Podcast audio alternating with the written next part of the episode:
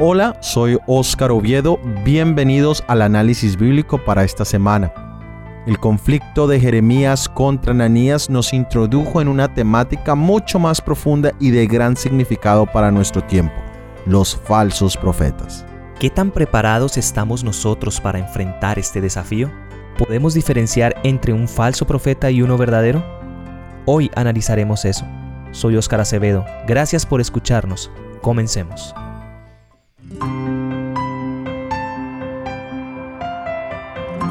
En nuestro análisis bíblico anterior vimos las características de un profeta verdadero.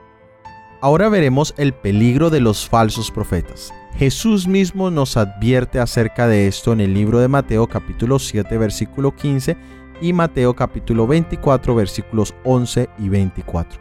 Pero también en el libro de Apocalipsis, el capítulo 16, el versículo 13, encontramos una triple alianza, el dragón, la bestia y el falso profeta Aquí se hace una personificación de todo lo que los falsos profetas han representado a través de la Biblia. Pero para poder tener un mejor entendimiento debemos estudiar los capítulos 12 y 13 de Apocalipsis, donde cada uno de estos tres poderes son descritos en detalle. Pero ¿cuál ha sido el objetivo o misión de los falsos profetas? Ha sido engañar, ha sido distraer, ha sido desfigurar la verdad acerca de nuestro Dios. El capítulo 23 del libro de Jeremías hace una descripción detallada de lo que es un falso profeta. Y podemos ver tres elementos generales. Un profeta falso siempre ha tenido un buen origen. Es decir, es importante notar que los falsos profetas tuvieron el conocimiento de Dios y de su palabra pura, que militaron en algún momento en la fe verdadera, igual que Satanás, quien fue un querubín protector, antes de su caída estuvo muy cerca de Dios. El segundo elemento es que los falsos profetas mezclan la verdad con la mentira. Claro, por haber conocido la verdad y ahora comulgar con el engaño, mezclan estos dos elementos generando como resultado algo peligroso, atractivo y mortal. Y el tercer elemento es el elemento de persecución. Todos los falsos profetas practican la violencia contra todos los que se oponen a ellos. La verdad y la justicia nunca utiliza la coerción ni las amenazas como método para convencer. Pero la maldad sí que explota cada una de esas cosas hasta llegar a quitarle la vida a su adversario. Con esto en mente, entremos en el estudio del capítulo 23 de Jeremías. Veamos qué nos dice Jeremías capítulo 23 versículo 9 al 15. A causa de los profetas mi corazón está quebrantado dentro de mí, todos mis huesos tiemblan, estoy como un ebrio, y como hombre quien dominó el vino delante de Jehová y delante de sus santas palabras porque la tierra está llena de adúlteros, a causa de la maldición la tierra está desierta. Los pastizales del desierto se secaron, la carrera de ellos fue mala y su valentía no es recta. Porque tanto el profeta como el sacerdote son impíos, aún en mi casa hallé maldad, dice Jehová. Por tanto, su camino será como resbaladeros en oscuridad, serán empujados y caerán en él porque yo traeré mal sobre ellos en el año de su castigo, dice Jehová. En los profetas de Samaria he visto desatinos. Profetizaban en nombre de Baal e hicieron errar a mi pueblo de Israel. En los profetas de Jerusalén he visto torpezas. Cometían adulterios y andaban en mentiras y fortalecían las manos de los malos para que ninguno se convirtiese de su maldad. Me fueron todos ellos como Sodoma y sus moradores como Gomorra. Por tanto, así ha dicho Jehová de los ejércitos contra aquellos profetas. He aquí que yo les hago comer ajenos y les haré beber agua de hiel, porque de los profetas de Jerusalén salió la hipocresía sobre toda la tierra. Jeremías se lamenta profundamente ya que él se tomaba su trabajo muy en serio, y sobre todo porque estos hombres eran nombres con un llamado muy alto, sabían la verdad y estaban actuando contrario a su misión. Primero, vivían en pecado abierto y segundo, enseñaban mentiras al pueblo. Esta actitud de los profetas había llenado la tierra de maldad. Ellos habían enseñado a pecar por su propio ejemplo. Ellos profetizaban en el nombre de Jehová, diferente a los profetas de Samaria que lo hacían en el nombre de Baal. Pero, ¿qué diferencia hacía eso si su conducta de maldad era un ejemplo al pueblo? El tercer mandamiento nos enseña que no debemos utilizar el nombre de nuestro Dios en vano, ni en palabras ni en práctica.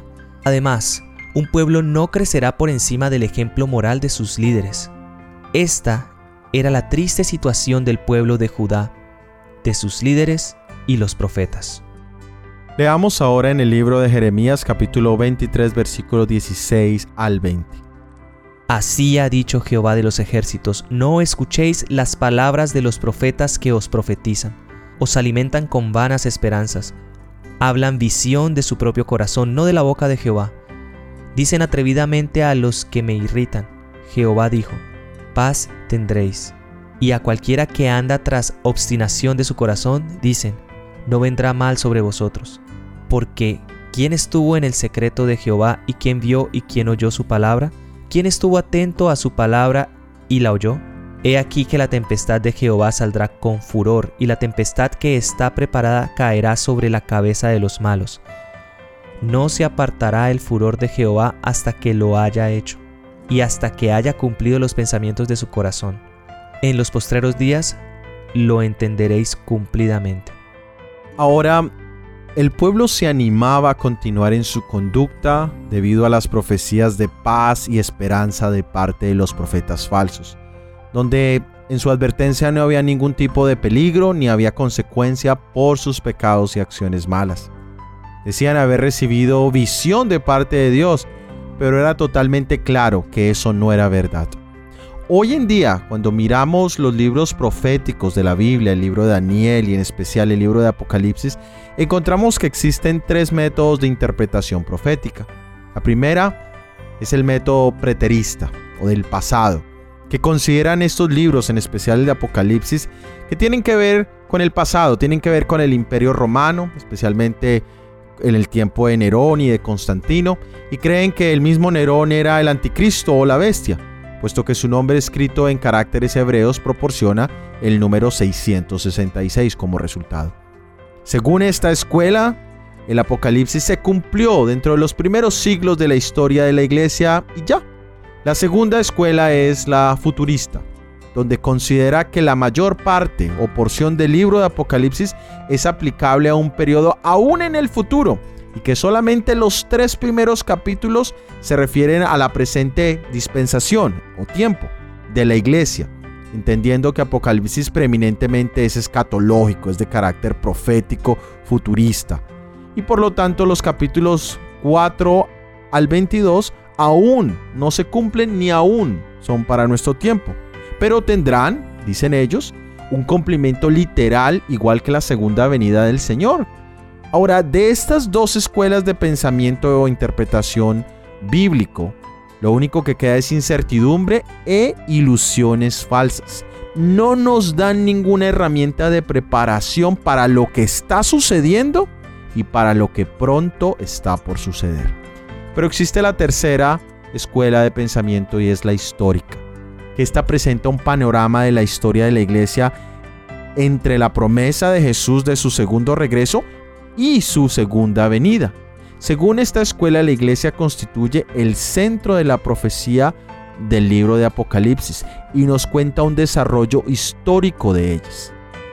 Esta escuela da una clara explicación de cómo el conflicto entre el bien y el mal se culminará y nos invita a no ser engañados por los falsos maestros o falsos profetas que tergiversan la verdad de Dios en temas tan importantes como el rapto, el pueblo de Israel y la iglesia, el anticristo, la tribulación o la persecución, el Armagedón, la segunda venida de nuestro Señor Jesucristo, la resurrección, el juicio final, el milenio y los nuevos cielos y la nueva tierra. Pero el punto más importante de todos es el punto que tiene que ver con la salvación y el castigo por el pecado.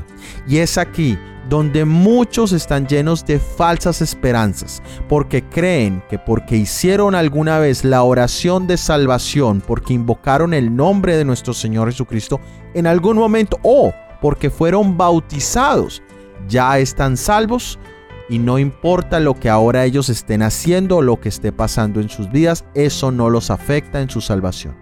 La pregunta para nosotros es, ¿dónde están nuestras esperanzas? ¿En lo que algunos maestros o pastores nos dicen o nos enseñan? ¿O en lo que Jesús dice, escrito está? Mis hermanos, es un momento muy maravilloso en la vida de todos hoy poder buscar y conocer la verdad tal cual está en Cristo Jesús. Veamos lo que Mateo 7 de versículos 21 al 23 nos dice. No todo el que me dice, Señor, Señor, entrará en el reino de los cielos, sino el que hace la voluntad de mi Padre que está en los cielos. Muchos me dirán en aquel día, Señor, Señor, ¿no profetizamos en tu nombre? ¿Y en tu nombre echamos fuera demonios? ¿Y en tu nombre hicimos muchos milagros? y entonces les declararé, nunca os conocí, apartados de mí, hacedores de maldad. Igual que en los días de Jeremías, a muchos les gusta utilizar el nombre de Dios para profetizar o enseñar, y tratan de validar su ministerio con milagros y con eventos sobrenaturales. Pero este pasaje nos hace reflexionar mucho. Jesús les dirá a muchos, Nunca os conocí, apartados de mí, hacedores de maldad. La gracia transformadora de Jesús puede salvar a un hombre y darle la seguridad de la vida eterna sin que haya hecho ningún milagro. Pero ningún milagro traerá a ningún hombre salvación ni vida eterna sin la gracia transformadora de Jesús. Pero, ¿cuál es la razón para el rechazo de Jesús a estos seguidores? Jesús les dice hacedores de maldad. La palabra maldad quiere decir violador de la ley. Los diez mandamientos son los únicos que definen lo bueno y lo malo nuestro reconocimiento de esos 10 principios no pueden ser parcial o acomodados, porque Santiago nos dice que 10 menos 1 es igual a 0. ¿Cuál es tu relación con la ley de Dios? ¿Cuál es la relación de los maestros o profetas que conoces en relación con la ley? En Isaías capítulo 8, versículo 20, nos dice que si alguien no nos habla la ley y al testimonio es porque aún no tiene toda la luz. Pero si tomásemos las verdades que Dios ha revelado en los libros proféticos de Daniel y Apocalipsis, y nos apoderáramos de ellas y las asimiláramos y las aplicáramos en nuestra vida práctica, entonces seríamos conductos vivientes de luz. Leamos en Jeremías capítulo 23 versículos 23 al 27. Soy yo, Dios de cerca solamente, dice Jehová, y no Dios desde muy lejos. ¿Se ocultará alguno, dice Jehová, en escondrijos que yo no lo vea? ¿No lleno yo, dice Jehová, el cielo y la tierra? Yo he oído lo que aquellos profetas dijeron, profetizando mentira en mi nombre, diciendo, soñé, soñé. ¿Hasta cuándo estará esto en el corazón de los profetas que profetizan mentira y que profetizan el engaño de su corazón? No piensan cómo hacen que mi pueblo se olvide de mi nombre con sus sueños que cada uno cuenta a su compañero, al modo que sus padres se olvidaron de mi nombre por Baal. En medio de tantos falsos profetas y falsas predicciones, muchos han sido guiados a no creer en la palabra de Dios o aún peor, a no creer en Dios. Cuando vemos el número de profecías que se han hecho recientemente en nombre de Dios acerca del fin del mundo, encontramos algunas muy interesantes. En el año 2011, Harold Camping hizo dos profecías acerca del fin del mundo. Dijo que el rapto para la iglesia sucedería el 21 de mayo y que cinco meses después vendría la destrucción total de este mundo. Él esperaba básicamente que un 3% de la población mundial fuera raptada, es decir, aproximadamente 210 millones de personas. Por supuesto, ninguno de estos eventos jamás sucedió. También encontramos en el 2012 se hizo una profecía acerca del 21 de diciembre y era basado en el calendario maya. De esta predicción que hablaba del fin del mundo, se habló de que había una alineación galáctica, de una reversión geomagnética, de una colisión del planeta Nibiru, que habría una invasión extraterrestre, que había el surgimiento de una nueva era, de la explosión de una supernova, etc. También ninguna de ellas, ni con base bíblica, y sin ella tampoco, llegó a ningún tipo de cumplimiento. En el año 2013 también se hizo una profecía en relación con el Papa número 112 y tenía que ver que ese sería el último Papa, que sería conocido como Pedro el II o el Papa Negro. Pero, por supuesto, no llegó a ningún cumplimiento. ¿Qué reacción han traído estas falsas predicciones a la vida del mundo y a la vida de muchos creyentes? La verdad lo único que ha traído es confusión, más dudas y más incertidumbre, tal cual los falsos profetas que Jeremías menciona. Veamos qué nos dice Jeremías capítulo 23 versículos 30 al 33. Por tanto, he aquí que yo estoy contra los profetas, dice Jehová, que hurtan mis palabras cada uno de su más cercano. Dice Jehová, he aquí yo estoy contra los profetas que endulzan sus lenguas y dicen, Él ha dicho.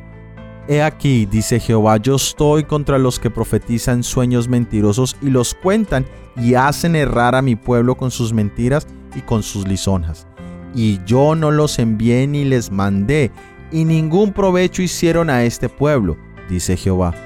Y cuando te preguntare a este pueblo o el profeta o el sacerdote diciendo, ¿cuál es la profecía de Jehová? Le dirás, esta es la profecía, os dejaré, ha dicho Jehová.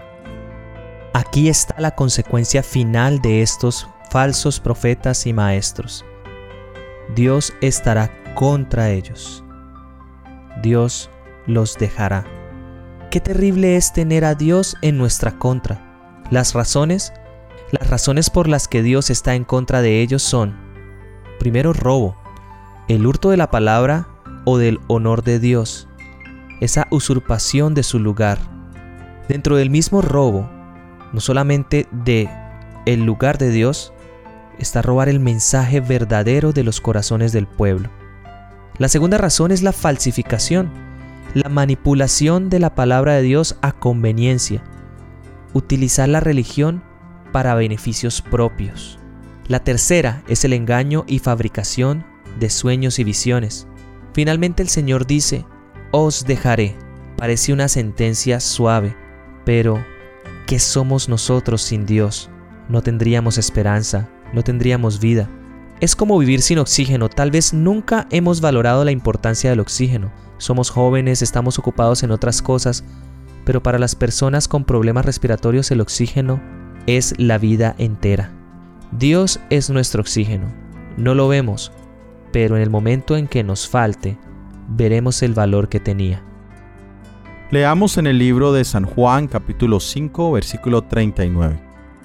Escudriñad las escrituras porque a vosotros os parece que en ellas tenéis la vida eterna, y ellas son las que dan testimonio de mí.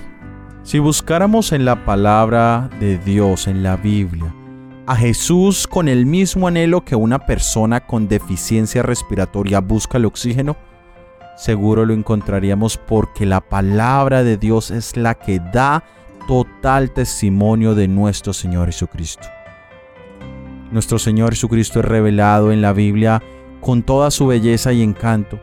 Todos podemos encontrar paz y consuelo en la palabra de Dios, la cual está llena de promesas acerca de lo que Dios hará para los que caminan de acuerdo a su voluntad. La invitación es, búscalo, que allí encontrarás a nuestro Señor Jesucristo. Para terminar, meditemos en lo siguiente. La obediencia es la prueba del discipulado. La observancia de los mandamientos es lo que prueba la sinceridad del amor que profesamos.